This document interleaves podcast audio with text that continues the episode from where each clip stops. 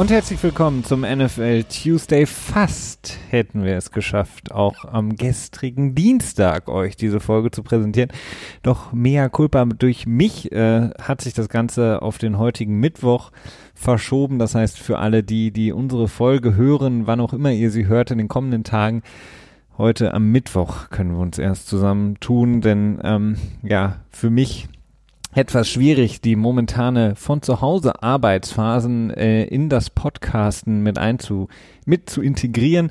Das führt manchmal zu den ein oder anderen Verzögerungen. Das heißt, wenn ihr in den letzten Wochen sauer wart, warum wir hier mit dem NFL Tuesday nicht immer so wie gewohnt an dem euch gewohnten bekannten Dienstag äh, zu äh, sind, liegt das zu großen Teilen an mir. Ähm, ich bitte, das zu entschuldigen. Hoffe aber, ihr konntet euch die Zeit auch anders vertreiben.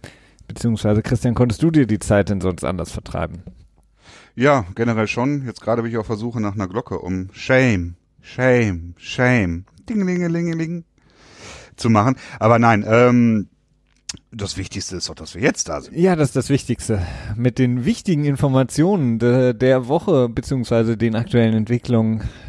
So viele sind es ja nicht, aber wir wollen uns so ein paar Sachen anschauen heute.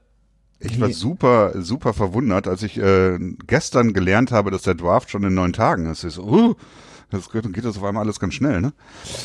Ähm, ja, das ist äh, wirklich nicht mehr allzu lange hin. Das heißt, wir werden uns natürlich auch, wenn wir jetzt nicht unbedingt, das hatten wir ja schon äh, jetzt mehrfach angesprochen, auch vor einigen Wochen schon mal nicht. Äh, ich habe jetzt übrigens 100 Stunden Film geguckt und ich kann sagen, dass er mit Sicherheit in den ersten Runden gedraftet werden wird.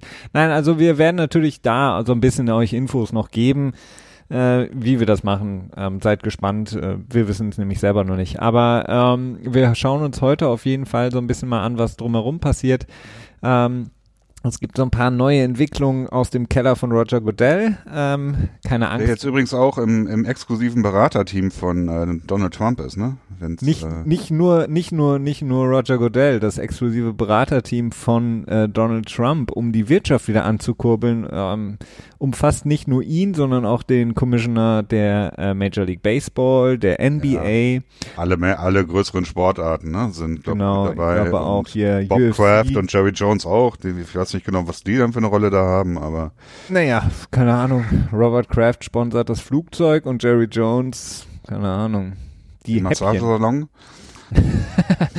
ja, den Massagesalon kann Robert Kraft schlecht sponsern, ne? Also, nee, das ist, äh, das geht PR-mäßig nicht. Das äh, lässt sich nicht verarbeiten. Nee, ähm, das heißt wir. Übrigens, da ist auch noch nichts weiter passiert, ne? Also irgendwie, äh, ich glaube, dass, äh, ich weiß gar nicht, ob die Verhandlung schon gelaufen ist, ob das, äh, da war ja auch irgendwie dass die Anwälte da rumgemurkst haben, von wegen bla bla bla, das Videomaterial darf nicht benutzt werden und wenn das Videomaterial nicht benutzt werden darf, gibt's keine Beweise und äh, das wurde, das war ja im letzten Jahr, ne?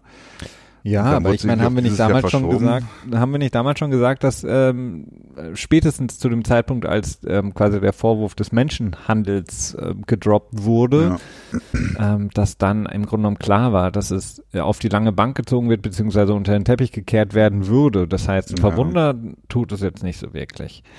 Ähnlich ist es mit, äh, mit dem Seitenlinienfilm, ne? Also da äh, ist auch noch nichts weiter passiert. Da gab es ja auch den Vorwurf von den Bengals, glaube ich, ne? Die dann quasi, ähm, naja, nicht Patriots äh, Staff, sondern eine Firma von Robert Kraft, die sich um die Patriots kümmert, die dann die Seitenlinie gefilmt haben. Äh, dadurch, dass jetzt noch keine Strafen verkündet worden sind, ist es wohl sehr wahrscheinlich, dass die Patriots deswegen keine Draftbacks verlieren werden. Das ist so meine Interpretation der Geschichte. Ja, also auch das natürlich nicht unbedingt so großartig überraschend. Ähm, ja. Insgesamt, ähm, wie kamen wir auf das Thema her? Genau, äh, Donald Trump hat sein Expertenteam für dies, das Ankurbeln der Wirtschaft äh, nach. Aber nur der Sportwirtschaft, ne? Also ich glaube, yeah. das ist ein Expertengremium für ähm, alles andere für macht sein Brot und Spiele. So. Ähm, aber der gute Jared. zu den Themen von heute, wir haben natürlich äh, schließen an an das Thema, was wir letzte Woche oder vorletzte Woche dann auch hatten mit dem Draft nochmal. Da gibt es noch so ein paar Informationen. Ähm, dann gibt es natürlich auch so ein paar Trades beziehungsweise Vertragsverlängerungen, die wir uns in der Liga angucken müssen. So ein bisschen so Stichwort äh, Telenovela ähm, Houston, we have a problem. Dann ähm, schauen wir natürlich auch drauf, was sich sonst so momentan in Zeiten äh, der äh, Corona-Pandemie, Entschuldigung, so tut im Sport, beziehungsweise speziell natürlich in der NFL. Und dann gehen wir auch nochmal drauf ein, wir haben so ein paar äh, mehr Rückfragen bekommen von äh, lieben HörerInnen von ähm, euch da draußen und zwar ja alle, die natürlich wissen, dass Christian und ich ähm, natürlich auch einen starken Fokus immer auf die New England Patriots haben. Wir haben ja auch noch so diesen Petspot, den wir dann auch demnächst mal wieder reaktivieren werden können, wenn es vielleicht eine Saison gibt. Ähm, und zwar wurden wir da ähm, gefragt, warum wir nicht noch ein bisschen näher auf den ganzen Tom Brady äh, Abgang beziehungsweise jetzt auch die möglichen ja, Differenzen zwischen Tom Brady, Bill Belichick etc. eingehen, wo da die Gründe für diesen Abgang liegen. Das machen wir dann heute noch mal ein bisschen. Ähm, wir haben das nie so wirklich primär behandelt, weil, naja, für uns das gar nicht so ein großes Ding dann war im, im Endeffekt, aber wir gehen heute gern noch mal so ein bisschen drauf ein, denn es gab jetzt auch vor allen Dingen in den letzten Tagen in erster Linie von Tom Brady, aber auch von Bill Belichick die ein oder andere Äußerung, die jetzt nicht unbedingt wirklich erhellend war, was das Thema angeht, aber wir schauen auch mal drauf, so dass wir das auch natürlich gerne für euch dann nochmal so kurz ein bisschen besprechen. Christian, kommen wir aber erstmal vielleicht zu den aktuellen Entwicklungen Thema ähm, NFL Draft. Ähm, die Bühne in Las Vegas ist, glaube ich, mittlerweile schon ähm, wieder abgebaut, beziehungsweise ich weiß gar nicht, ob sie jemals aufgebaut wurde, denn ne, da, da performt jetzt Britney Spears drauf. Jetzt ist es ähm, oft ganz, ganz offiziell, so wie wir das eigentlich auch schon in den letzten Wochen vermutet haben. Der Draft wird komplett virtuell stattfinden. Ähm, ich fand es so ein bisschen lustig. Äh, äh, ich habe eine, eine Schlagzeile gelesen, dass ähm, Roger Goodell sozusagen die die ähm, einzelnen Picks verkünden wird aus seinem Basement äh, in, äh, ich glaube, Bronxville in New York. Äh, ich bin gespannt, wie das aussieht, ob der so einen Commissioner Man Cave da unten hat irgendwie oder. äh, äh, meinst du so wie Doug Heffernan? Das, ja. das so ähm, ich bin auf jeden Fall gespannt, oder ob da so ein klassische irgendwie ähm, Backstein-Hintergrundwand äh, oder äh, ob er irgendwie, weiß nicht, meinst die Helme aller Teams so im Hintergrund hat, bis auf das der Patriots oder sowas und dann also nicht. Irgendwie, was, was man daraus sieht, oder ob zwischendurch irgendwelche Kinder, oder ich weiß gar nicht, ob er Kinder hat, oder durchs Bild laufen. Äh, wird auf jeden Fall spannend sein. Das heißt, er wird aus seinem Keller heraus die äh, Verkündung machen der einzelnen Picks und auch die Teams sind angehalten, ähm, möglichst, möglichst virtuell alles abzuhalten. Also ich, ich finde, äh, Godell könnte jetzt wirklich noch mal ein paar Punkte sammeln, wenn er sich selber so ein Soundboard machen würde und jedes Mal, wenn er einen Pick, wenn er einen Pick verkündet, irgendwelche Buchrufe einspielen würde, weißt du? Ja. Da könnte er echt noch mal richtig Punkte sammeln auf der Humorskala, aber na, ich glaube, so viel Humor hat er einfach nicht. Ähm, oder sie schalten irgendwelche Fans live ein, ich weiß es nicht, virtuell, irgendwie so virtuelle ja, Hangout. Langweilig ist das denn, weil die Fans werden ja dann immer alleine oder höchstens zu zweit, weil alles andere ist ja nicht erlaubt. Ja. Normalerweise ja. hast du ja immer so eine Crowd von irgendwie 60 Jets-Fans, die sich über jeden Pick aufregen. Ähm, es wäre jetzt irgendwie so, könntest du irgendwie hier den Feuerwehrmann Ed äh, immer einspielen oder so, oder keine Ahnung, oder.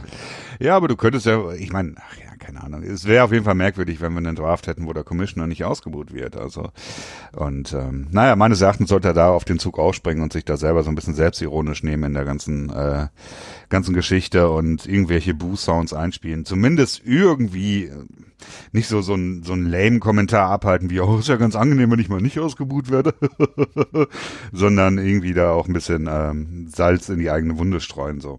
Aber naja, wir werden sehen. Generell ähm, ist es glaube ich echt angenehm für für uns Zuschauer, wenn wir uns das angucken, denn ich glaube, es wird einiges flüssiger sein und auch das erste Mal besteht, glaube ich, auch die Chance darauf, dass nicht ähm, Picks gespoilert werden, denn das war ja in den letzten Jahren lächerlich im Prinzip. Also äh, spätestens in der zweiten Runde war der war die Live-Übertragung vom Draft ja keine Ahnung, 15 Minuten hinterher zwischen den tatsächlichen Picks, ne? Mhm. Ähm, so dass du da immer schon wusstest, wer gedraftet wurde und irgendwie überhaupt gar keinen Grund mehr gab, sich diese Pfeifen da, die da im äh, im Studio saßen, anzuhören, was sie da zu sagen haben, von wegen hoher Motor, explosiv, äh, schnell, schnell in den Cuts, aber äh, seine Awareness ist ein bisschen, lässt ein bisschen zu wünschen übrig. Ähm, da gab es gar keinen Grund mehr, sich das anzugucken. Und jetzt ähm, wurde wieder mal verkündet, dass es keine Spoiler geben sollte von, ähm, von Twitter-NFL-Leuten. Ähm, wir werden sehen, ob sich das bewahrheitet. Ich meine, ja, es ist halt schwierig. Ne? Auf der einen Seite will die NFL das natürlich nicht, weil sie wollen natürlich sozusagen den jeweiligen Pick immer verkünden. Auf der anderen Seite sind ihre ganzen ähm, naja, Sportjournalisten, nennen wir es mal so. Ähm, Bericht, Berichterstatter. Berichterstatter die leben ja natürlich davon oder ihre Followerzahl hängt natürlich davon ab, äh, wie schnell sie diese Sachen selber rausballern können. Also Aber es könnte auch durchaus sein, dass es diesmal gar nicht können. Denn ähm, nehmen wir mal an, wir haben jetzt irgendwie, der Draft ist wahrscheinlich deutlich reduziert, was das Personal mhm. angeht. Du wirst mhm. vielleicht drei, vier Leute haben, die irgendwie für Grafiken zuständig sind, die dann die entsprechenden Grafiken quasi einspielen. Das ist ja auch alles eh alles vorbereitet. Und ähm, wenn du dann Social Distancing hast, dann darf er so, so ein Chef da oder so, der darf sich dann ja gar nicht daneben aufhalten und dann quasi. Ähm, ja, aber hat so. er ja, hat er ja auch sonst nicht. Der hat ja die Infos sonst von irgendeinem Buddy, den er bei dem Team hat, der irgendwie in dem Draft Room sitzt, dann häufig bekommen, der ihm dann nee, geschrieben ich glaube, ja, meinst du? Ich hätte jetzt eher gedacht, dass das irgendwie durch die Production irgendwie immer durchgesickert ist. Weißt du? Mag auch sein, aber ich glaube halt, ich glaube in erster Linie hat er halt mittlerweile ähm, so ein extremes Netzwerk, dass er bei jedem Team ein, zwei Leute hat, die er, ähm, wie auch immer er das, äh, weiß ich nicht, diese Leute dazu bringt, ihm irgendwelche Informationen zu geben. Oder er hat Schickt halt immer auch, schöne Weihnachtskarten. Ja, oder er hat, er hat natürlich auch, das ist ja auch so dieses perfide in diesem ganzen System. Er hat wahrscheinlich auch überall in den Regionen Journalisten, Journalistinnen, die ähm, ja. wahrscheinlich Nationen, also auf der auf ähm, äh, Nationenebene sozusagen äh, nicht so bekannt sind, also eher regional bekannt sind, die aber deutlich besseren Zugang zu den Teams haben, die deutlich bessere Informationen haben, die ihm die Situation, äh, die äh, Infos dann wieder zuspielen, weil sie sich eben davon auch wieder was erhoffen. Ähm, vielleicht mal irgendwann, weiß nicht, einen Job bei ESPN oder was auch immer, aber. Ja, mit Sicherheit, mit Sicherheit, aber keine Ahnung, ich, ähm, Adam Schefter ist ja der einzige von den drei Großen, den ich noch folgen kann, ohne ähm, mich jeden Tag darüber aufzuregen, aber ich bin auch kurz davor, den zu entfolgen, weil wenn ich noch einmal lese, wie irgendwie ein toller Besitzer irgendwie, keine Ahnung, äh, sich das Äquivalent von, von einem Frühstück als Geld quasi gespendet hat, um anderen Menschen Frühstück zu geben oder so und das so in den Himmel gelobt wird, also kriegt die Krise, ne? Wenn dann irgendwie Mike Mayock, was hat er jetzt gesagt? Ich glaube, 1000 Dollar pro Pick will er spenden. Du, der Typ verdient, keine Ahnung, drei, vier Millionen Euro im Jahr. Und dann macht er im Draft, wie viele Picks macht er dann? Wenn es hochkommt, 13, 14 oder so und spendet dann 14.000 Dollar. Und das ist irgendwie gleichzeitig wert, dass er so, so viel gratis Werbung quasi bekommt. Da kriege ich echt die Krise bei. Das ist sowas von unverhältnismäßig. Ähm, weiß nicht, das kotzt mich an. Ja, mich äh, regen die halt in erster Linie immer auf, aber das wird jetzt zu weit führen, weil sie halt einfach zu ungenau immer sind, ähm, weil sie halt schnell sein müssen und deswegen natürlich ungenau, beziehungsweise weil sie auch teilweise überhaupt gar keine Ahnung haben von dem, was Es gibt ja auch einfach keinen, keinen journalistischen Standard. Ähm, deswegen Berichterstattung. so, soweit also das, äh, was den Draft angeht, was die virtuelle Übertragung des Ganzen Also ich glaube, es könnte wirklich ein ganz lustiges Ereignis werden, ähm, äh, in dieser doch ja sehr ähm, an, ja, angespannten und auch äh, schwierigen Situation. Ähm, das Ganze wird natürlich, auch das haben wir schon letzte Woche immer wieder angesprochen, sich natürlich weiterziehen. Christian, es gibt jetzt auch so ein paar mehr Ideen zu ja, einer virtuelleren Off-Season. Ähm, hast du da schon mehrere Informationen, wie das ungefähr ablaufen könnte? Also ich kann eine Sache definitiv sagen. Äh, Teams werden nicht in der Lage sein, ihren Spielern Pelotons zu schenken, denn die sind zu teuer. Ich glaube, es kostet irgendwie zweieinhalbtausend oder so, ne? Dieses Peloton-Bike. Kann gut sein, ja. Also das ist auch eine Firma, die nach dem nach der katastrophalen Werbesituation um Weihnachten herum äh, schon so ein bisschen vor dem Ausstand, so zumindest gefühlt und jetzt äh, durch die ganze ähm, Quarantäne, äh, Homeoffice-Situation haben die, glaube ich, echt ein gutes Revival erlebt, ne? Ja, absolut. ähm, ja, ähm, anderthalbtausend Dollar dürfen Teams für ihre äh, Spieler ausgeben. Entweder können die quasi Rechnungen übernehmen oder einen Scheck ausstellen für Home Office, Workout, Equipment, Stuff, keine Ahnung, was das alles sein kann. Wahrscheinlich alles Mögliche, irgendwie Dumbbells oder irgendwie, keine Ahnung, eine, eine Bank oder so, ich weiß es nicht genau, ähm, ob dann auch ein Laptop damit reinfallen würde. Aber die dürfen anderthalbtausend Dollar übernehmen, das wurde quasi ausgehandelt.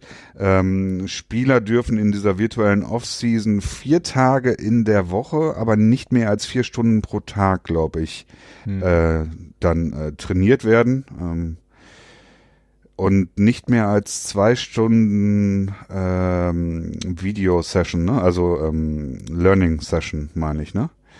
Also insofern sind da die Regeln für festgelegt. Ähm, es ist, ich glaube, im Ende auch eine, eine sinnvolle Umsetzung der ganzen Geschichte. Ne?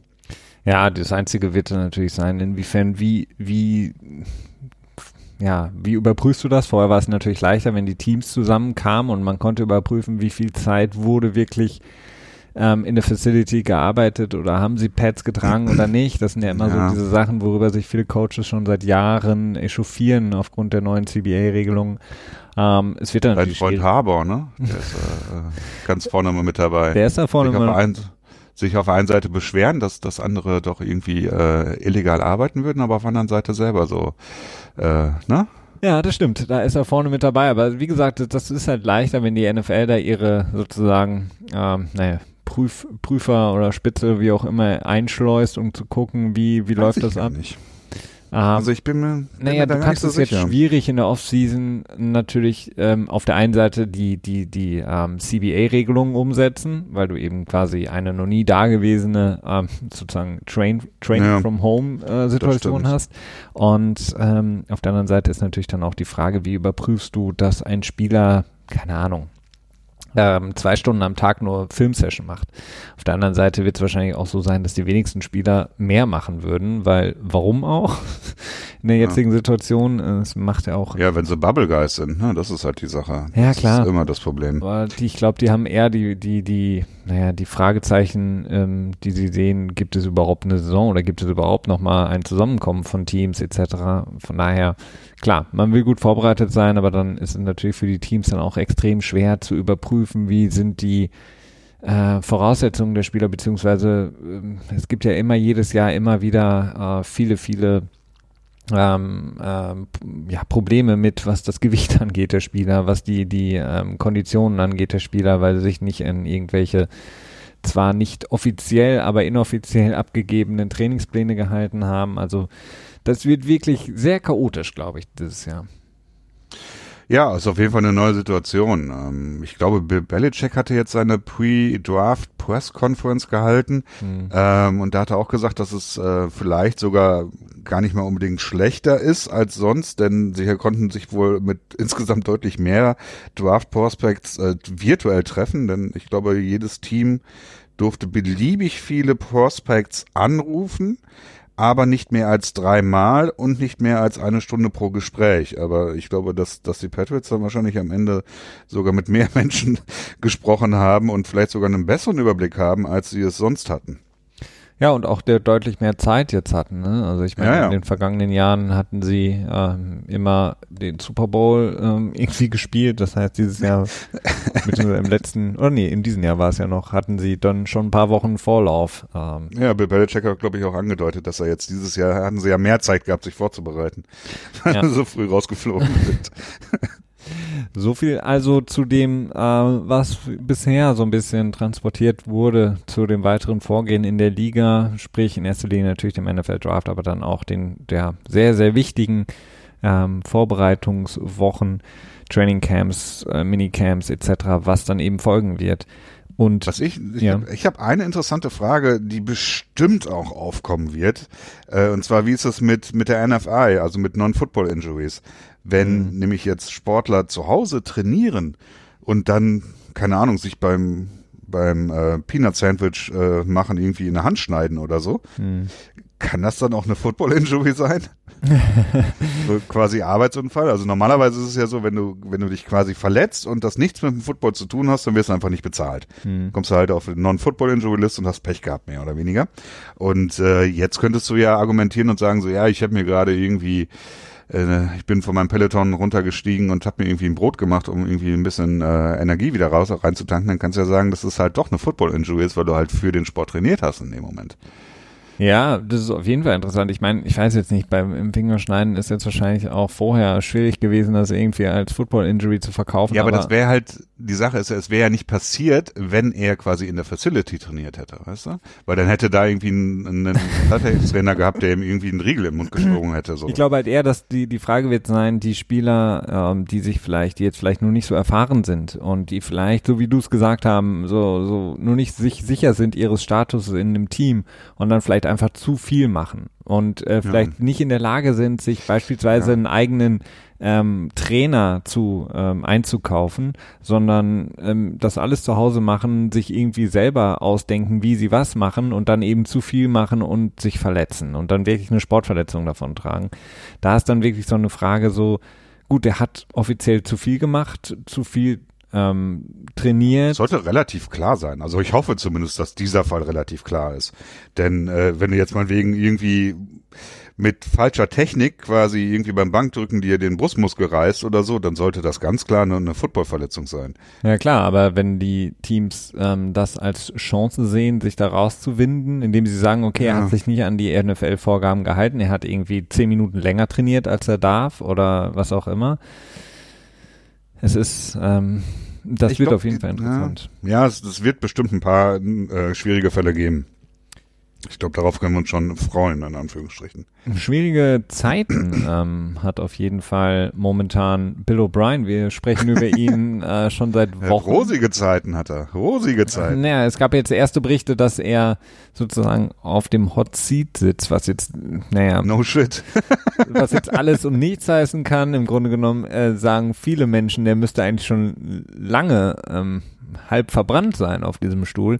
Ähm, denn äh, wir sprechen natürlich über ähm, den Brandon Cooks Deal der jetzt ähm, natürlich ja, Bill O'Brien nicht super, super schlecht aussehen lässt, aber im, ja. im Lichte dessen, was vorher passiert ist, nämlich mit dem DeAndre Hopkins Trade, von wo wir jetzt wissen, weil, weil ähm, Bill O'Brien das selber gesagt hat, dass DeAndre Hopkins mit noch, ähm, ich glaube, zwei Jahren ähm, oder drei Jahren im Vertrag eben mehr Geld haben wollte und Bill O'Brien das eben nicht mit sich hat machen lassen wollen, beziehungsweise er wollte nicht in diese Diskussion einsteigen, hat er ihn kurzerhand getradet was natürlich eine der krassesten äh, Fehlentscheidungen, eine der, naja, also wirklich, wir haben darüber lange gesprochen, eine Entscheidung, die kaum einer nachvollziehen kann, ähm, ihn nach Arizona zu schicken, hat er jetzt eben versucht, seinen Receiving Core wieder so ein bisschen, naja, ich will nicht sagen aufzubessern, aber zumindest etwas zu in die Tiefe zu gehen. Ja, etwas zu ja, variieren, variabler zu machen, gestalten und hat ähm, Brandon Cooks ertradet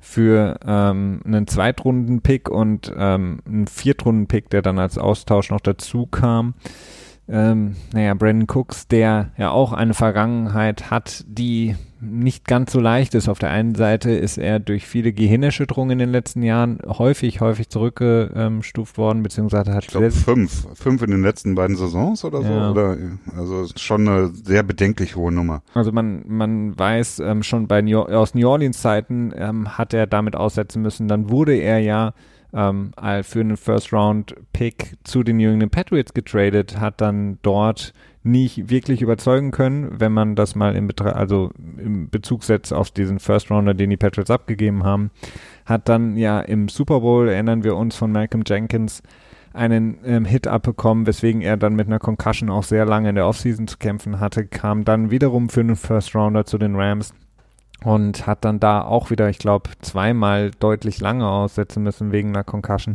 Also bringt eben diese, naja, sehr, sehr gefährliche und natürlich auch schwer einzuschätzende Vorbelastung mit, äh, was Gehirnerschütterung angeht. Und da wissen wir jetzt schon, dass da die nächste eben auch das Ende sein kann, äh, beziehungsweise vielleicht auch eher die Reißleine irgendwann ziehen muss. Plus, ähm, naja, er konnte jetzt in allen Stationen, in denen er jetzt zuletzt war, nie wirklich mehr überzeugen. Und von daher ist es ja so ein bisschen so ein Hilfeschrei von Bill O'Brien oder beziehungsweise so ein Versuch, da noch was zu retten ähm, aus diesem ja, Hopkins-Fiasko so ein bisschen. Ne? Ja, also grundsätzlich ist der Deal, also für sich alleine genommen ist der Deal für, für die Texans gar nicht mal so schlecht, denn es ist echt ziemlich günstig, ne? Also im Prinzip einen Zweit- gegen Viertrunden-Pick zu tauschen, ist sehr günstig. Äh, Cooks ist selber dieses Jahr acht Millionen garantiert, danach keine Garantien mehr für die Texans in dem Vertrag drin. Und mit äh, 12, 13 und 14 Millionen in Salary in den nächsten Jahren ja, ich würde jetzt sagen, nicht günstig, wahrscheinlich äh, zu teuer für, für das, was er bringen kann, aber mhm. auf jeden Fall managebar und halt auch jeden Moment äh, quasi rausschmeißbar. Insofern ist das, äh, ja, es ist äh, nicht unbedingt ein schlechter Deal für die Texans, aber ob es die Texans jetzt unbedingt viel besser macht, ist halt die Frage, denn der Unterschied zwischen Cooks und ähm, ähm, ähm, ähm, ähm, ähm, Hopkins. Kenny Stills Ach, Kenny ist Stills, jetzt äh, okay. vielleicht auch nicht der größte, ne? Also wird sicherlich nochmal ein Upgrade sein, aber er ist auf keinen Fall ein Number One Receiver. Zumindest gehe ich jetzt derzeit nicht davon aus. Und wie das mit Will Fuller ist, haben wir auch gesehen. Der ist halt auch nicht äh, der zuverlässigste, was Availability angeht. Insofern, äh, naja, ähm, der Move alleine von den Texans jetzt nicht unbedingt schlecht, aber alles zusammen, wenn du dir überlegst, dass sie, dass sie Hopkins abgegeben haben und dafür dann im Endeffekt äh, Cooks und äh, Johnson bekommen haben und äh, jeweils auch den entsprechend hohen Capit dazu. Ähm, also es ist ähm, ja könnte ich, man könnte das Gefühl entwickeln, dass äh, dass Bill O'Brien einfach irgendwie blind mit Dartscheiben auf irgendwelche auf irgendwelche Entscheidungsfelder wirft und dann dementsprechend handelt. Also Ja, also wie gesagt, jetzt ist natürlich insgesamt, wenn man sich das anschaut, äh, die Offense der Texans ist natürlich, hört sich immer noch ganz gut an. Ne? Also ich, man, man hat ähm, jetzt eben Will Fuller, man hat Kenny Stills, man hat Brandon Cooks. Äh, das sind alles wirklich keine schlechten NFL-Receiver, aber du hast es angesprochen, Will Fuller hat wirklich sehr viel Probleme gehabt in den letzten Jahren, ähm, viele Spiele aneinander zu reihen, auch wirklich konstant zu sein, hat auch viele, viele Probleme mit vielen, vielen Drops vor allen Dingen in wichtigen Spielen. Ähm, jetzt hat man Brandon Cooks, der, wie gesagt, diese Gehirnerschütterungs-Vergangenheit, wenn man das irgendwie so komisch ausdrücken möchte, hat. Ähm, der einzige, der wirklich konstant war über die letzten Jahre, ist so ein bisschen Kenny Stills, auch wenn er das jetzt noch nicht bei den Texans so lange ist, aber ähm, er bringt eben eine gewisse Konstanz auch mit. Und jetzt eben noch Johnson und Felsen und Tight End. Also insgesamt nicht schlecht. Also gibt es deutlich schlechtere Situationen in der NFL, aber gemessen an dem, wo sie vor noch vor einem paar Wochen waren, ist es natürlich schon ja sehr, sehr skurril, die ganze Situation. Vor allen Dingen ähm, um Bill O'Brien, der ja scheinbar auch ähm, einer der unangenehmsten Charaktere zu sein scheint und da wirklich dann, sobald man, ja, weiß ich nicht, nicht seiner Meinung entspricht, so ein bisschen gegen ihn schießt, vielleicht auch ähm, wirklich radikal ähm, Leute rauskehrt und ähm, das ja, so wirkt das Miss mit Hopkins, ne? Also das ja. habe ich vorher noch nie über ihn so gehört. Also ich hatte was, was ich immer so von ihm gehört, dass er eigentlich ein netter Typ sein soll. Aber ja, gut, die, die letzte Zeit, vielleicht ist er auch so ein, ein in die Ecke gedrängtes Wildtier quasi, das äh, das merkt, wie es um ihn steht und äh, jetzt nochmal so ähm, outlashed, wie heißt das auf Deutsch? Austeilt. Ausfällt? Austeilt? Irgendwie ja. so, ja, keine Ahnung. Also es ist eine schwierige Situation. Ähm, und ja, als Texans-Fan kannst du eigentlich nicht wirklich zufrieden sein mit, mit der ganzen Chose, die jetzt gelaufen ist. Denn das Team wird ein paar Jahre brauchen, um sich davon wahrscheinlich am Ende zu erholen, wenn es jetzt doch nicht irgendwie auf eine mysteriöse Art und Weise alles funktionieren sollte. Ne? Absolut. Und auf der anderen Seite die LA Rams, über die können wir vielleicht auch kurz sprechen, äh, die ja durch, ähm, naja, durch zwei Spieler oder zwei Spielertrades oder zwei Spieler, die sie abgegeben haben, die noch vor gar nicht allzu langer Zeit äh, Verlängerungen bekommen haben von den Los Angeles Rams. In erster Linie Leslie, dem GM, der ja viel gelobt wurde in den Jahren vor dem Super Bowl sozusagen, als noch alles sehr, sehr rosig war mit äh, Sean McVay, als es wirklich nur bergauf ging, als die Entscheidung. The Wonderkind. Ja, genau, als die Kaderentscheidungen alle gepriesen wurden und er wirklich in den Himmel gelobt wurde, hat er jetzt eben zwei Spieler, denen man ja wirklich sehr, sehr große, dicke Verträge gegeben hatte vor gar nicht allzu langer Zeit, jetzt äh, rausgetradet. Ähm, Todd Gurley, wie gesagt, ähm, der jetzt ähm, bei den Falcons ist und jetzt eben auch Brandon Cooks das Problem ist jetzt, Christian, dass sie mit sehr, sehr viel Dead Money aufgrund eben der kürzlichen Vertragsverlängerung einhergehen müssen, beziehungsweise klarkommen müssen. Ja, ähm, das sind massiv schlechte Entscheidungen gewesen. Also Running Backs, da werden wir gleich sicherlich auch nochmal drauf kommen, wenn wir über CMC reden. Ähm, zu bezahlen ist in den seltensten Fällen eine Sache, wo sich Teams zwei Jahre später noch drüber freuen. Ähm, und so war es dann jetzt schlussendlich auch mit Todd Gurley, Brandon Cooks. Ähm, ja, war sicherlich eine schwierige Entscheidung damals, denn er als, als Wide Receiver er hätte eigentlich ein gutes Jahr gehabt und war halt dann auch in seinem, seiner Fifth-Year-Option drin, oder? Ja, ne? Bei den, du meinst. Als er seinen Vertrag bekommen hat, müsste er in seinen Fünft-Jahres-Option drin gewesen sein, oder? Seine mm. drittes Jahr hat er bei den Patriots gespielt und das vierte dann bei den Rams. Ist das richtig? Ich meine ein Jahr später, aber ich bin Hm. mir auch nicht komplett sicher jetzt aus dem. Ja, ist auch nicht so wichtig. Und dann, ja gut, dann ist es halt so, da musst du ihn halt auch so hoch bezahlen. Da hast du eigentlich, da ist dann entweder die Frage, entweder du gibst ihm das Geld oder du lässt ihn ziehen. Ne? Und das ist Mhm. natürlich schwierig, wenn du gerade vorher noch einen First-One-Pick für ihn abgegeben hast, dann ist das eigentlich auch nicht wirklich möglich. Du könntest dann höchstens den Trade in Frage, äh, Frage stellen, aber hm, ähm, Todd Gurley ist halt ein Fehler. Also das hat sich zwar relativ klar auch schon schon manifestiert, dadurch, dass Todd Gurley so verletzungsanfällig war mit seinen äh, chronisch kaputten Knien. Ähm, äh, da da kann, kann sich das Team dann darauf auf, ausruhen und sagen so, ja gut, okay, er hat da kaputte Knie, das konnten wir vorher nicht wissen. Ja gut, ist halt ein Running Back, ne? Also insofern äh, ist das nicht die Frage, die sich da stellt. Mit Goff, das ist auch ein Vertrag, den ich damals jetzt auch nicht so super fand, aber auch da ist es dann wieder die Sache, Quarterback musst du so bezahlen oder du lässt ihn halt ziehen und dann, äh, naja, und mit Donald. Also vier Verträge, zwei Spiele, also vier dicke Verträge, Gurley, äh, Cooks, Goff und Donald und äh, zwei davon sind nicht mehr im Team nach zwei Jahren. Es ist, ähm, naja, nicht wirklich gut. Also ich habe nur kurz geguckt, kam 2014 ins, in, in die Liga. Brandon Cooks war dann eben Ah, drei Jahre okay. bei den bei den Saints und die 2017 Saison bei den Patriots und dann 2018 Rams, 2019 Rams. Also Wurde er dann gefranchised? mh, du meinst 2018 oder?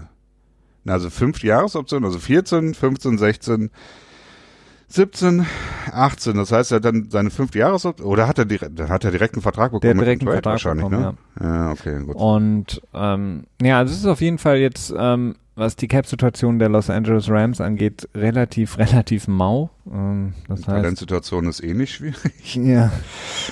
Also ähm, wird interessant zu sehen sein, wie sie es, ähm, naja, das Ruder rumreißen wollen. Auf jeden Fall, äh, Christian hat es angesprochen, vier oder zwei der vier großen Verträge jetzt schon nicht mehr im Team. Jalen Ramsey ist auch die große Frage, was mit ihm passiert, ne? Ja, stimmt. Und das, das kommt ja hinzu. Also sie haben jetzt zwar einen Zweitrunden-Pick zurückbekommen, aber haben ähm, ja auch sehr, sehr viel äh, Picks ja auch abgegeben durch vorherige Trades, die sie gemacht hatten in den Jahren. Also ähm, die haben jetzt auch nicht so ultra viel Kapital im, im Draft und ähm, ja, es wird spannend sein. Also dieses Win-Now-Modus, den sie eben noch hatten bis vor einem Jahr ungefähr, oder wo man ja auch Ja. das Gefühl hatte, letztes Jahr mit diesem Jalen Ramsey-Trade, ist das jetzt nochmal so der verzweifelte Versuch mit diesem Team, mit dem man eben in den Super Bowl gekommen ist, nochmal irgendwie, weiß ich nicht, nochmal so ein bisschen mit der Schocktherapie versuchen, nochmal am Leben zu erhalten, Ja. was dann ja auch nicht funktioniert hat. Also, naja, etwas, etwas schwierig da in LA. Ja, ich meine, okay, die, ich meine, die Chance war durchaus da, dass, dass die Rams noch in die Playoffs hätten reinkommen können, aber realistisch, dass sie auch einen tiefen Playoff waren, also das, da war die, die Selbstevaluierung, die hat, ja, die war nicht gut. Also, das ist, ähm, da hat Les Need, der, ja, du hast es eben schon angedeutet, der viel gefeiert wurde im Vorfeld, ähm, ja, vielleicht war es die eigene Hybris dann, ne? Ja, mit Sicherheit. Ähm, du hast gerade eben schon angesprochen, Christian, der nächste, die nächste, sagen wir mal, Breaking News aus der, aus der vergangenen, aus den vergangenen Tagen in der NFL ist natürlich auch die Vertragsverlängerung gewesen von Christian McCaffrey, der eine neuen Vierjahres Vertragsverlängerung bekommen hat bis eben 2025. Ähm, logischerweise, wer uns hört, der weiß, dass wenn ein solcher Spieler einen neuen Vertrag bekommt, ist das in, in, zu 99 Prozent immer in all den Metriken der beste Vertrag, äh, was eben die Zahlen oder die puren Zahlen angeht. Du bist aber kein großer Fan davon, Christian, von Christian McCaffrey und dem neuen Vertragsverlängerung bei den Carolina Panthers. Ja, das muss ich gleich korrigieren. Ich bin kein großer Fall. Also ich mag Christian McCaffrey schon gerne, ähm, aber es ist es ist für ein Team nicht sinnvoll, für einen Running Back äh, so viel Geld auszugeben wie für einen Wide Receiver. Und das ist es vielleicht nicht ganz, denn der Wide Receiver Markt hat sich jetzt schon ein bisschen nach oben, äh, also der Top End Wide Receiver Markt hat sich schon ein bisschen nach oben entwickelt. Aber 16 Millionen für einen Running Back, das ist einfach in den seltensten Fällen eine gute Entscheidung. In den wirklich in den aller, aller seltensten Fällen. Ich meine, Running Backs sollen es nehmen, wenn sie es können, auf, jeden Fall. Und ich bin auch dafür, dass äh, Le'Veon Bell, ich fand das auch gut, dass er da ausgehalten hat. Kann man das auf Deutsch so sagen, das ist ein bisschen schwierig, ne? Ein Holdout betrieben hat. Aber ähm, die meisten Running Backs sehen das Ende dieser Verträge nicht und wir haben es jetzt bei Todd Gurley gesehen, ähnlich wird's mit Ezekiel Elliott sein, okay, da ist der Vertrag auch so strukturiert, dass der entweder extrem günstig wird irgendwie nach fünf Jahren, weil das Cap halt so stark ansteigt, oder er auch einfach gut cutbar ist, weil da nicht mehr viel Garantien drin sind. Mhm. Und so wird es auch mit Christian McCaffrey sein. 16 Millionen pro Jahr. Ähm, fürs Team wäre es wahrscheinlich deutlich klüger gewesen, wenn sie das, wie wahrscheinlich bei jedem Running Back, einfach das fünfte Jahr ausspielen lassen. Ähm, er ist jetzt in seinem vierten Jahr sowieso erst drin, dann die fünfte Jahresoption und dann Franchise-Tag drauf und dann überlegen, ob wir nochmal ein zweites Franchise-Tag draufpacken oder nochmal einen Vertrag machen. Wäre dann natürlich insgesamt deutlich teurer, aber bei Running Backs ist das einfach der klügere Weg. Ähm, und ähm, naja, so ist es jetzt halt, ne? Das ist vollkommen richtig. Auf der anderen Seite, wenn man das Ganze jetzt mehr aus einer Spielersicht betrachtet oder natürlich auch aus einer, ähm, wir, wir sprechen ja auch häufig aus der, der Spielerrechte äh, Perspektive hier oder beziehungsweise aus den, sprechen auch häufig über die Probleme in der Liga und die, die, ähm, ja, die Ungleichheiten und die Ungerechtigkeiten in den Verträgen, da hingegen muss man natürlich sagen, ist es für den, aus der Sicht des Spielers natürlich großartig, diese Verlängerung zu haben, eine Sicherheit zu haben ja, und nicht eben stimmt. die ähm, Optionen ausspielen lassen, plus dann eben die äh, Franchise-Tag-Möglichkeiten zu nutzen oder eben sogar zwei davon. Also insofern ist es ähm, ein gutes Signal insgesamt für den Spieler, für ähm, andere Spieler, für, für die Liga insgesamt, beziehungsweise wenn man das unter dem Gesichtspunkt der Fairness gegenüber Spielern sieht. Ähm, ich äh, gebe dir natürlich bei den Punkten äh, recht, äh, die du angeführt hast, was ähm, eben die, sagen wir mal so, die strategische Ausrichtung von Team oder die, ähm, ja, auch das, das Cap-Management angeht, ist das nicht die klügste Variante zu wählen. Ich denke mir halt einfach nur, wen, also jetzt so ein bisschen sehr ähm, salopp ausgedrückt, wen interessiert es jetzt so ein bisschen? Also nichts gegen Carolina, aber ähm, ich glaube nicht, dass sie in absehbarer Zeit kompetitiven Football spielen werden, also wirklich kompetitiv und damit meine ich dann eben Playoffs und mehr. Insofern interessiert es das dann. Das ist jetzt spätestens tatsächlich klar geworden, ja. Und wen interessiert es dann in drei Jahren, ähm, ob man äh, in den vergangenen zwei Jahren zu viel Geld für den Running Back ausgegeben hat? Das ja. ist so ein bisschen so, ich tue mich ähm, da immer auch so ein bisschen schwer. Ich weiß natürlich um die, äh, um die die Situation, in denen die Teams sind und da spielen natürlich viele Faktoren mit rein, aber ich denke mir einfach so ein bisschen so, so ganz, ganz einfach gesprochen ist es so, okay, warum nicht ihm das Geld geben? Wen interessiert es? Ähm, in zwei, drei Jahren sollten wir dann wirklich so kompetitiv sein, dass wir wirklich jeden Cent aus dem Cap nutzen müssen, clever nutzen müssen, strategisch nutzen müssen. Da ist es dann weiß ich nicht, ist relativ egal, was du in den Jahren davor mit einem diesem Spieler gemacht hast. Es sei denn, du machst das bei zu vielen Spielern, dann kommst du natürlich in eine, eine schwierige Situation. Aber in dem Moment jetzt weiß vielleicht auch Carolina, okay, wir werden nicht dieses Jahr, wir werden auch nicht je nächstes Jahr da sein, wo wir vielleicht ähm, wirklich dann um Siege mitspielen können. Deswegen, ja, wen interessiert es, was wir jetzt ausgeben an, an Cap Space? Ähm, hätte ich drei, also grundsätzlich hast du nicht voll Unrecht, aber es, sind drei Punkte, die ich da dazu dagegen stellen würde. Und zwar Punkt eins, äh, es gab ja so ein bisschen die Hoffnung, dass mit David Tepper, dem neuen Besitzer der Carolina Panthers, so ein bisschen so die Analytics und die weise Football-Führung quasi übernimmt. Mhm. Überhand nimmt bei den Panthers. Das können wir jetzt, glaube ich, von der, von der Hand weisen. Das wird nicht so der Fall sein. Gleichzeitig ähm, zeigt es, dass ähm, Marty Herney als General Manager, naja, vielleicht auch nicht unbedingt der Beste ist. Äh, und das wird in drei Jahren relevant sein, in zwei, drei Jahren relevant sein. Und äh, das Geld, das du jetzt ausgibst, ist natürlich auch Geld, das du dann in drei Jahren nicht mehr zur Verfügung hast. Und du könntest es ja die ganze Zeit mit rübernehmen. Ne? Äh, zumindest Teile davon, sag ich mal. Ja, aber wenn du nicht, wenn du es nicht, sagen wir mal, strategisch gesehen für wirklich einen Erfolg ausgeben kannst, das ist ja so mein ja, Argument. Du könntest ne? ja, du könntest ja ähm, Christian McCaffrey im nächsten Jahr, wenn er in einer Fünfjahresoption ist, traden, bekommst vielleicht von einem schlechten Team einen First Round Pick oder so dafür. Keine Ahnung, äh, dafür, also für ihn, und äh, kannst das wieder investieren. Ne? Also du hast schon Möglichkeiten, das Kapital, das du jetzt in ihn quasi äh, anlegst, ähm, in die Zukunft, in Zukunftskapital umzuwandeln. Ja, mit Sicherheit, klar. Also ähm, wie gesagt, ich, ich betrachte es ja auch aus der Situation, dass ich sage, okay, ich verstehe es jetzt so sportlich oder äh, strategisch mhm. gesehen nicht so hundertprozentig diesen Deal, aber ich denke mir dann halt auch im nächsten Moment so, ja, ich weiß nicht, ob es so viel Schaden anrichtet oder ob es nicht relativ egal ist für die absehbare Zeit.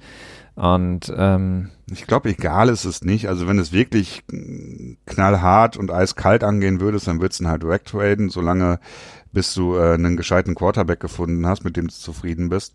Aber es gibt natürlich auch noch andere Effekte dabei und da ist dann immer die, die Nicht-Football-Seite, die schwer zu quantifizieren ist und die auch irgendwie nie Thema ist in, in irgendeiner Berichterstattung über mhm. den Sport. Ähm, was ist mit Trikotverkäufen, Kartenverkäufen und da brauchst du ja irgendwie so ein Face of the Franchise. Du brauchst ja irgendjemanden, den du auf die Karten drucken kannst. Ne? Also ja. und ähm, da ist natürlich Christian McCaffrey perfekt für, denn ne?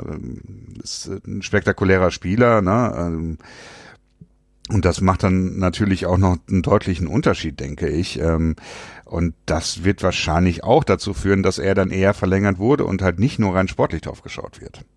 Ja, mit Sicherheit. Das ist auf jeden Fall wahrscheinlich auch ein großer ähm, Faktor, den man mit einberechnen muss. Denn das, was du angesprochen hast, Cam Newton, der natürlich auch ein Fan, Fanliebling war, ist nicht mehr da. Luke Kuechly, der ein Fanliebling war, ist nicht mehr da.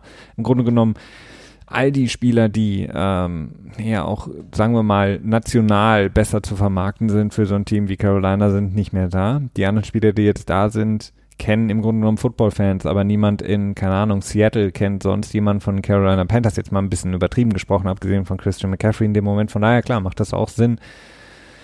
Ja, wie gesagt, also ich sehe in diesem Vertrag halt in erster Linie so, dass sich das Team gedacht hat, ähm, oder das sagen, ist jetzt meine Meinung einfach. Ähm, okay, wen interessiert es jetzt so ein bisschen? Ähm, wenn wir einigermaßen unseren Weg weitergehen, haben wir eh einen relativ langen Weg vor uns.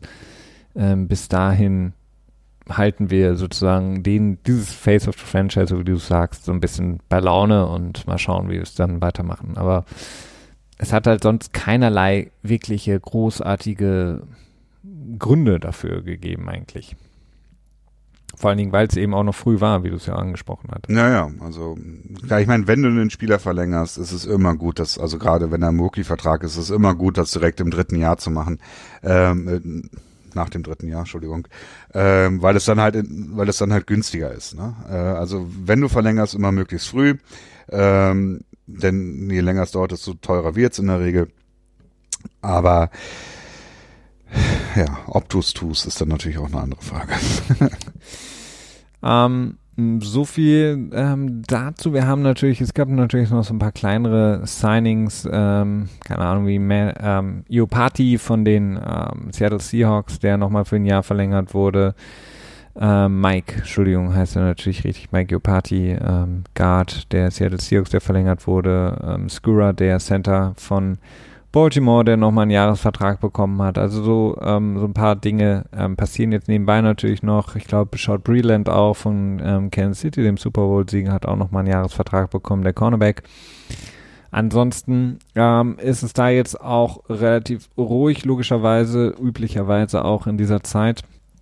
Christian, was uns, wenn ähm, ich rüberspringen darf, zu dem Thema, ähm, was ich angekündigt hatte, führt dem äh, der Causa Tom Brady oder wie er selber das jetzt sehr gerne vermarktet, Tom Tompa Tompa Bay Brady. Tampa Bay oder Tampa Brady, ne? Oder Tampa Brady, genau. Was heißt ja, beide hat er ähm, ähm, ähm, ähm, Gemarkenschutzrechtet. Mhm. Wie heißt das auf Deutsch? Ge äh. Keine Ahnung. Er hat sich äh, das patentieren lassen, oder? Obwohl, nee, nee patentieren, patentieren, ist das falsche Wort. Er hat sich die Markenrechte äh, gesichert.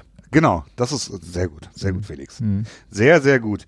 Ähm, ja, ähm, worauf willst du hinaus? Auf das Howard Stern Interview wahrscheinlich, ne? Ja, wie gesagt, ich, ich hatte ja angekündigt, dass einige genau. Fragen kamen, warum äh, redet ihr nicht noch ein bisschen mehr über Tom Brady und die Hintergründe oder warum, weshalb Ähm, um das vorwegzunehmen, wir haben leider keine Insights. Äh, unsere Anrufe wurden äh, ignoriert. Ähm, wir werden das natürlich weiter versuchen, aber bis dahin versuchen wir die gleiche Kaffee-Teesatzleserei wie alle anderen auch. Versuchen aus den absolut nichtssagenden Interviews von Tom Brady oder selbstgeschriebenen Artikel wie zum Beispiel ähm, äh, im Players Tribune äh, irgendwas rauszulesen, aber abgesehen von eigenen Werbemaßnahmen äh, kann man daraus nicht viel lesen. Ja, also ich glaube, er hat auch irgendwie, was war jetzt noch? Ich glaube, medizinisches Personal, also so, sprich ähm, Krankenpflegepersonal und und und ähm, medizinisches Personal darf jetzt irgendwie gratis bei TB12 trainieren oder so in New York oder so, irgendwie sowas war da auch. Wow. Ja, wenn ich mir auch denke, so, ey. Aber müssen sich die Pliability-Rollen kaufen. Ja, wahrscheinlich. 500 Euro das Stück oder so. ähm, ja, was du aus dem Interview rausgehört, ich habe es ehrlich gesagt auch nicht ganz gehört. Also das, du hast es eben schon angedeutet. Das ist ja, es ist selten viel Gewinn bringen, das was dabei rumkommt. Ne? Bei das ist generell so bei Belichick oder bei Tom Brady. Die sind einfach zu gut geschult. Ähm, um da Sachen durchblicken zu lassen. Was so durchaus ähm, so ein bisschen Wellen geschlagen hat, war die Aussage, dass Tom Brady äh, aufgrund ähm, einer Ehekrise oder einer schwierigeren Zeit in seiner Ehe mit, äh, mit Giselle ähm, nicht mehr bei den OTAs teilgenommen hat bei den Patriots, was in, in, im größeren Boston-Umfeld immer für ja, Gesprächsstoff ähm, gesorgt hat, denn mhm Tom Brady ist seit zwei Jahren nicht mehr bei den OTAs dabei gewesen oder seit seit 2017, glaube ich, ne? Mhm. Und er hat das so ein bisschen auf seine Frau geschoben. Also ich habe das Gefühl, dass das nicht die wahre Geschichte ist, denn wenn es die wahre Geschichte wäre, hätte er sie nämlich nicht erzählt. Das ist meine äh, äh, meine Erklärung dafür, denn ich kann mir nicht vorstellen, dass wenn er wirklich einen Ehestress gehabt hätte mit Giselle Bündchen, äh, dass er dann das jetzt in einem Interview sagen würde und sie dann quasi dafür verantwortlich macht. Also das sieht für mich wie ein vorgeschobener Grund aus. Ja, definitiv. Also sehe ich genauso. Wir können ja noch mal so ein bisschen, wie gesagt, das ist schwierig, aber wir können natürlich noch mal so ein bisschen versuchen, so die Gründe, ähm, die wir jetzt so ein bisschen daraus lesen, haben oder was sich vielleicht auch über die Jahre so ein bisschen angesammelt hat, so ein bisschen einzuordnen. Also was ja ähm, häufig angegeben wird, ist, oder einer der Gründe, weswegen eben dieses, dieser Bruch zustande gekommen sei, sagen viele, war eben Deflategate. Also die Art und Weise, wie das Team, insbesondere Bill Belichick und Robert Kraft, eben nicht hinter Tom Brady gestanden haben. Und ähm, naja, das ist eben so der Bruch, den alle immer als, als das Ende dieser Beziehung oder was auch nicht, äh, Kooperation sehen. Ähm, Tom Brady hat das selber so nie gesagt, die Patriots haben es logischerweise auch nie so gesagt, aber das ist eben das, was transportiert wird. Glaubst du, dass das ein möglicher Grund gewesen sein kann? Eben diese Verletzung, oh, ihr habt nicht hinter mir gestanden, ihr habt mich nicht genug in Schutz genommen vor den bösen Medien der NFL, vor der Sperre, meine sozusagen Legacy wurde dadurch be besudelt, alle sagen, ich bin ein Verräter und ein Betrüger. Also das mag sein, dass es ein kleiner Punkt war, aber ich glaube kein großer Punkt, denn äh, er hat danach noch eine Verlängerung, Verlängerung unterschrieben bei den Patriots in 2016, glaube ich. Ähm, also wenn er sich da wirklich so äh, angegriffen oder vernachlässigt gefühlt hätte, dann hätte er diese Verlängerung wahrscheinlich nicht mehr angestrebt. Ähm, ich glaube schlussendlich, es gibt einen großen, wirklich, einen wirklich großen Punkt, äh, eine wirklich große Konfliktzone, äh, Linie zwischen Tom Brady und Bill Belichick und das ist Alex Guerrero und dieses ganze Pliability TB12 äh, Gedöns, nenne ich es jetzt mal. Also ich bin jetzt auch nicht wirklich Wissenschaft, davon. Christian, Wissenschaft. Wissenschaft, ja. Äh, wenn man Wasser trinkt, kriegt man keinen Sonnenbrand und Alex Guerrero hat immerhin von einer bis heute noch nicht bekannten Insel und der dortigen hiesigen Universität ein Nee, es war in Florida. Florida, glaube ich. Ne? Ja, okay, und aber in Florida kriegen ja kriegen ältere Menschen mit Geld alles, was sie wollen. Ne? Das wissen wir. Ja, die, die Uni ist pleite und die Records sind nicht mehr zugänglich. Sehr praktisch. Ähm, ja, also das ist, glaube ich, tatsächlich der Grund, ähm, äh, ja, der Konfliktpunkt. Aber ich glaube, insgesamt ist das auch nicht das Problem. Das größte Problem ist, ich glaube, Bill Belichick glaubt nicht mehr an Tom Brady das ist, glaube ich, der Punkt. Ähm, ich glaube, Bill Belichick geht davon aus, dass Tom Brady zu weit über seinen Zenit hinaus ist und dass er mit ihm nicht mehr gewinnen kann. Sonst hätte er ihn, glaube ich, verlängert. Und ich glaube, Tom Brady wäre auch bereit gewesen, für einen fairen Kurs, für einen fairen Marktwert, also irgendwas zwischen 25 und 30 Millionen pro Jahr, und vor allen Dingen mehr als ein Jahr, das ist der wichtige Punkt, also mehr als ein Jahr, mindestens zwei Jahre, äh, wäre er bestimmt ohne Probleme wieder bei den Patriots äh, geblieben.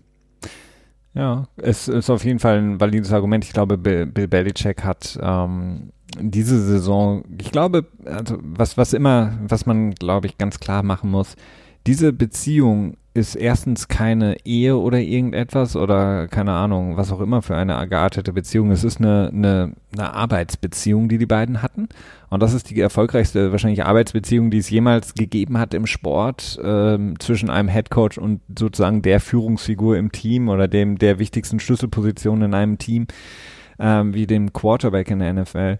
Das heißt, es ist eine, eine Arbeitsbeziehung, die extremst erfolgreich war. Und die hat immer darauf beruht, dass beide wussten, und das haben ja beide auch offen immer wieder betont, dass beide wussten, was sie voneinander erwarten können und was eben nicht. Und diese Beziehung funktioniert, glaube ich, einfach nicht mehr ganz so gut. Und das liegt nicht an irgendwelchen, ich bin beleidigt, weil oder du warst da nicht lieb zu mir oder du hast meinem ähm, ja, äh, Liebling Alex irgendwie den, den, das Ticket gestrichen fürs Flugzeug, sondern es liegt halt einfach daran, dass beide gemerkt haben, okay, ich kann nicht mehr das erwarten, was ich in den letzten Jahren erwarten konnte, so ein bisschen. Weißt du, also du dieses Bill Belichick weiß, okay, ja, Tom Brady ist äh, bis dato die einzige oder die beste Option gewesen für mich, ein Spiel zu gewinnen. Das ist ja sein ständiges Mantra, das zu tun, was am besten ist fürs Team, beziehungsweise was uns den nächsten Sieg äh, bringt im nächsten Spiel. Und da war Tom Brady immer die allerbeste Option, die er hatte. Jetzt ist es wahrscheinlich so, dass er gesehen hat, vor allen Dingen in der letzten Saison, okay, das ist vielleicht nicht mehr unbedingt der Fall. Das heißt, da kommt er dann ein bisschen ins Grübeln. Und auf der anderen Seite ist Tom Brady ähm, dem ich nicht ganz abkaufe, dass er vor der Saison schon sicher war, dass das seine letzte in New England ist. Das hat er ja gesagt in, den, in dem Interview. Er hat, glaube ich, über die Saison hin auch gemerkt, okay, das ist nicht mehr die beste Situation für mich im Sinne von Spiele gewinnen, weil ich einfach nicht mehr das Umfeld habe, beziehungsweise einfach das, das Team nicht mehr mir wöchentlich einfach die beste Chance bietet zu gewinnen. Und wenn er sich dann zum Beispiel umschaut und wenn er zum Beispiel zu Drew Brees guckt, den er immer so ein bisschen auch als Referenz momentan sieht, der hat halt einfach viel mehr Möglichkeiten. Er hat eine bessere O-Line, der hat deutlich bessere Receiver. Insgesamt die Offense ist deutlich, deutlich stärker. Und darin kann er sozusagen brillieren und kann sozusagen seine Marke Drew Brees ähm, ja, weiterführen. Und er hatte eben diese Möglichkeit nicht mehr in New England. Insofern ist eben die Grundlage für diese Arbeitsbeziehung, die beide über 20 Jahre extremst erfolgreich hatten, einfach so ein bisschen in Stottern geraten, sodass beide nicht mehr wussten, okay, ist das jetzt wirklich so die beste Situation für mich?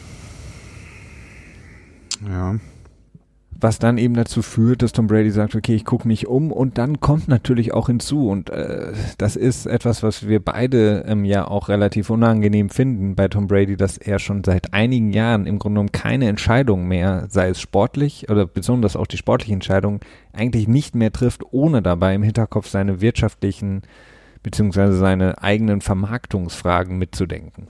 Und ähm, diese ganze Alex Guerrero-Frage war natürlich auch eine unglaublich wichtige ähm, Bestandteil seiner Marke TB12, weil das ist quasi sozusagen das, ich will es gar nicht wissenschaftlich nennen, weil es absolut nicht wissenschaftlich ist, aber war sozusagen so diese die äh, Begründung oder der Hintergrund oder der das Fundament seiner TB12-Methode. Und äh, die Entscheidungen, die er jetzt getroffen hat in den letzten Jahren, waren ja immer damit verbunden. Also es war es ging immer mehr um die Marke TB12 als um den Quarterback Tom Brady. Und ich glaube halt auch, dass er sich denkt, okay, ja, ich bin wahrscheinlich der größte Quarterback aller Zeiten, aber viel wichtiger ist für mich, dass ich jetzt auch noch in fünf Jahren ein extrem wichtiger Typ bin, ähm, in dem ich irgendwelche Playability-Rollen verkaufen kann. Ja, also das ist definitiv sein, sein Begehr, dass er äh, über den Sport hinaus, also dass er da nicht so einen großen Abfall hat. Das hört sich immer so komisch an, ne? ähm, also, dass, dass er nicht so stark abfällt nach dem Sport, was seine Relevanz angeht. Und das ist natürlich sehr schwierig, denn er ist halt im Moment super relevant und was soll er danach machen nach dem Sport, dass er so relevant bleibt? Ne? Mhm. Meine, wir sehen das bei Peyton Manning. Immer wenn er mal wieder auftaucht, dann hat er auch extrem viel Hype gesichert, so das ist auf jeden Fall. Aber es ist natürlich gemessen an dem Hype, den er hatte, als er noch gespielt hatte, natürlich nichts. Und äh, ich, äh, das ist natürlich eine Geschichte, da versucht Brady ähm, ganz stark vorzuarbeiten. Ähm, äh, tja ist das der Grund, warum die Frage ist, wofür? Ne? Das ist das, was ich mich immer frage. Also wofür? Warum ist er noch so angetrieben, noch mehr Geld zu verdienen? Das ist so das, was ich nicht so ganz beantworten kann. Hm, ja, weil er halt einfach auch gefangen ist. Ähm, er ist, glaube ich, halt auch einfach gefangen in, in, dem, in dem Umfeld, in dem er sich bewegt. Und da ist jetzt nicht unbedingt so der, der reine Dollar auf dem Konto das Wichtige, sondern halt einfach ähm, die äh, bin ich gefragt, also wird nach mir gefragt, bin ich interessant, habe ich was zu sagen. Die Nachfrage bin, ist gemessen in Dollar oder was? Ja, ja klar, das Dollar ist, also ich glaube, so ein Typ wie Tom Brady, der so wie viele der Supersportler halt in einer absolut abgetriebenen äh, Paralleluniversum lebt, der, der denkt ja gar nicht mehr in Geldern im Sinne von habe ich dann noch genug Geld oder habe ich dann noch genug Geld oder womit kann ich noch mehr Geld machen? Für den ist das ja völlig natürlich, dass er immer Millionen von Millionen auf dem Konto hat. Das, das ist ja gar nicht mehr im Grunde um sein, seine Realität, sondern seine Realität ist ja viel mehr dieses, wie kann ich weiter und weiterhin sozusagen ähm, up-to-date sein und immer wieder in den Medien sein ähm, und den nötigen, ähm, naja, Output generieren, sodass ich interessant bin und interessant bleibe. Und ähm, ja, das, das könnte gut sein, dass das ja eben auch so ein Ding ist, wie kann ich länger in der, in der Öffentlichkeit bleiben? Ja, gut, ich meine, darauf jetzt finde ich halt sicherlich hinauslaufen. Dann, ne? ähm, ich habe nur noch einen Punkt, wo ich, wo ich leicht äh, divergiert bin äh, von dir. Und zwar, ich glaube schon, dass Brady vor der letzten Saison sich ziemlich sicher war, dass er nicht bei den Patriots bleiben wird. Denn er wird nicht ein Angebot bekommen haben, was er gut fand von den Patriots. Also du meinst, er, er, also du meinst, er wusste vor der Saison schon, dass er, dass das seine letzte ist. Also das kaufst du Ja, das glaube glaub ich schon. Also zumindest wird er stark davon ausgegangen sein, denn ähm, ich meine, es wurde ja häufig berichtet, dass die Patriots sich mit Brady getroffen haben, in welcher Form auch immer, ob das jetzt Kraft war oder Belichick oder ähm, ähm, ähm, ähm, ähm wie heißt der GM? Der, der quasi GM, jetzt fällt mir gerade nicht ein, der Name. Ähm, ach, Nick Casario. Nick Casario natürlich. Äh, also irgendjemand hat sich mit ihm getroffen und sie werden sich schon relativ klar gesagt haben, okay, das und das bieten wir dir an. Und Brady hat gesehen, okay, das ist nicht das, was er will. Und ähm, dann haben sie immer den Vertrag angepasst mit mit irgendwelchen Void Years dran oder mit irgendwelchen Signing Boni oder mit irgendwelchen Incentives, um dann quasi die Situation für den Moment in Ordnung zu gestalten. Aber es wurde halt keine Laufzeit hinten dran gehangen, also keine reale Laufzeit hinten dran gehalten mhm. dran gepackt. Und ich glaube schon, dass Brady ziemlich genau wusste, was die Patriots bereit waren, ihm zu geben. Also ich glaube, dass die Patriots durchaus bereit waren, ihm was zu geben.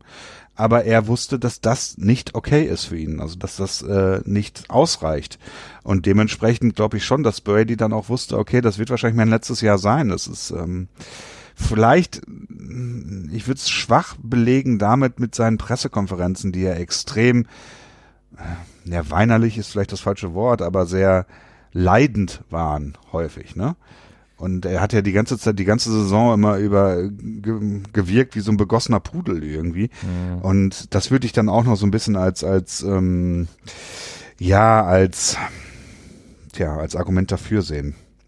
Ja, mit Sicherheit. Also ich glaube, was, was ihn extrem, und da kommt dann wieder mein eines Argument zum Tragen, dass er seine sportliche Seite nicht mehr trennen kann von seiner Marke. Er hat natürlich unglaublich, glaube ich, und daher kam dieses Genervtheit und begossener Pudelmäßige. Er sein Spiel, was in seinen Augen und wahrscheinlich auch in den Augen seiner Leute, seiner Entourage immer noch genauso gut war wie vor andere, wie vor einigen Jahren, hat halt einfach darunter gelitten, dass die Patriots ihm nicht mehr genug gute Spieler ja. an die Hand gegeben haben. So, und das äh, führte dann natürlich dazu, in der Berichterstattung, die im Sport natürlich immer so sehr einseitig dann auch geführt wird, dass ähm, zwar gesagt wird, okay, die Receiver sind alle schlecht, aber Tom Brady ist halt schlecht. Tom Brady fällt von der Klippe. Tom Brady kann das nicht mehr. Der ist schlecht darin, der ist schlecht darin, der ist schlecht darin. Und der hat sich wahrscheinlich gedacht, so, toll, mein Spiel wird jetzt dafür verantwortlich gemacht und insofern ja auch seine Marke, für alles, wofür er steht, wird ebenfalls im gleichen Atemzug dann ja dementsprechend auch wertgemindert so ein bisschen. Naja. Und ich glaube, so denkt er halt einfach, dass ich mache doch im Grunde genommen alles genau so. Ich gebe irgendwie mein ganzes Leben für dieses Team, für diesen Sport, für diese Saison, bereite mich unglaublich gut vor, bin immer vorbereitet, mache eigentlich die allerwenigsten Fehler bin immer total kompetitiv, habe aber halt einfach niemanden, mit dem ich das sozusagen abgesehen von Julian Edelman äh, teilen kann so ein bisschen. Trotzdem werde ich immer zerrissen und verrissen und alle schreien, ja, der ist halt zu alt. Wohingegen natürlich für seine Marke das das Hauptargument ist. Das Hauptargument seiner TB12-Marke ist ja, hey, schaut mich an. Wo gibt es sonst in irgendeiner Sportart auf der Welt einen über 40-Jährigen, der der Beste der Besten ist. Und der besser aussieht als aus seinem Draftfoto, ne? Ja, genau. Ähm, das ist ja sein Hauptargument und deswegen er kann halt seine ja. sportliche und auch die Berichterstattung über ihn als Sportler kann er halt nicht mehr trennen von sich und seiner Marke. Und das ist halt einfach zu einem Problem geworden. Und deswegen hat er wahrscheinlich einfach gesagt so, und das ist mit Sicherheit auch der Grund, der, es wurde ja immer spekuliert, okay, er könnte nach Kalifornien gehen. Die Chargers sind natürlich eine optimale Situation, weil in LA und der wohnt er, beziehungsweise eine Frau.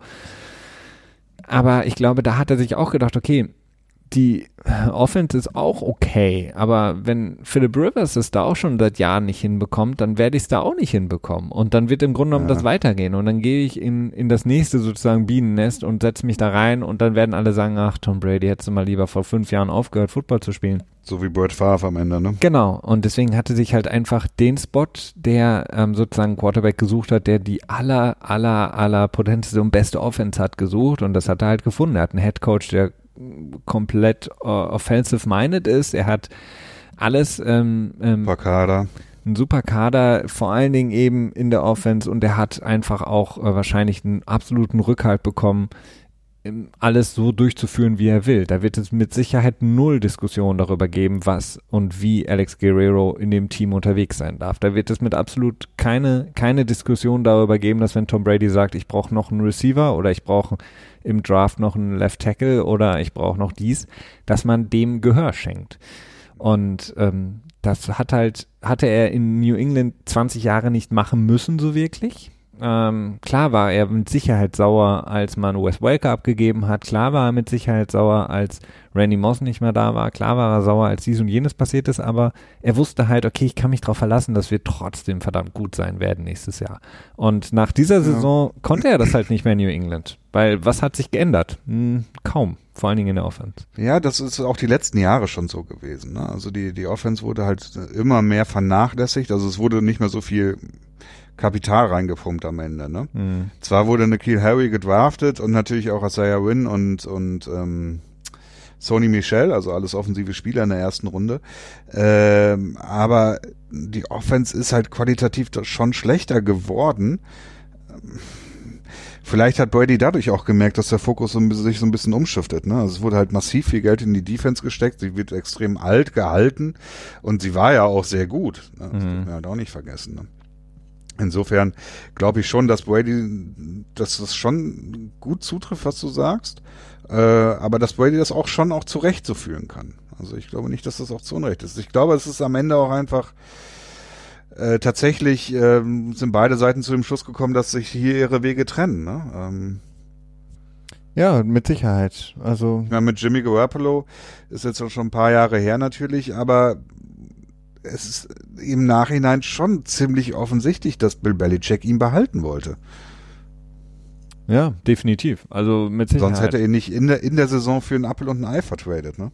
Ja, aber ich Wenn glaube. das vor dem Draft für deutlich mehr hätte machen können. Aber ich glaube halt, dass ähm, diese ähm, Argumente, die immer daran angelegt werden, nämlich, dass das alles oder zu größten Teilen eben eine so eine emotionale Entscheidung gewesen sei, dass man sich gegenseitig irgendwie, ähm, naja, der hat das böse gemacht und der hat mir da nicht geholfen. Also, dass das, glaube ich, nicht die der schlussendlich der Grund gewesen ist, sondern Nö, das glaube ich auch. weil dafür sind die zu sehr Profis und zu sehr darauf bedacht, quasi ihre eigene Marke und ihren eigenen äh, Gewinn oder beziehungsweise den eigentlich eigenen Erfolg voranzutreiben, als dass sie sich von sowas leiten lassen. Also klar hat es wahrscheinlich Tom Brady mega aufgeregt, die ganze Jimmy Garoppolo-Sache, mega aufgeregt, die ganze Deflategate-Sache, aber hätten die Patriots ihm quasi jetzt so ein bisschen den so gepudert, dass er sich und seine Marke weiter in New England präsentieren kann, dann hätte er es mit Sicherheit auch gemacht, so wie du es sagst. Also hätte man ihm gesagt, hier, du hast diesen Vertrag, wir glauben voll an dich, so ein Commitment in ihn weiterhin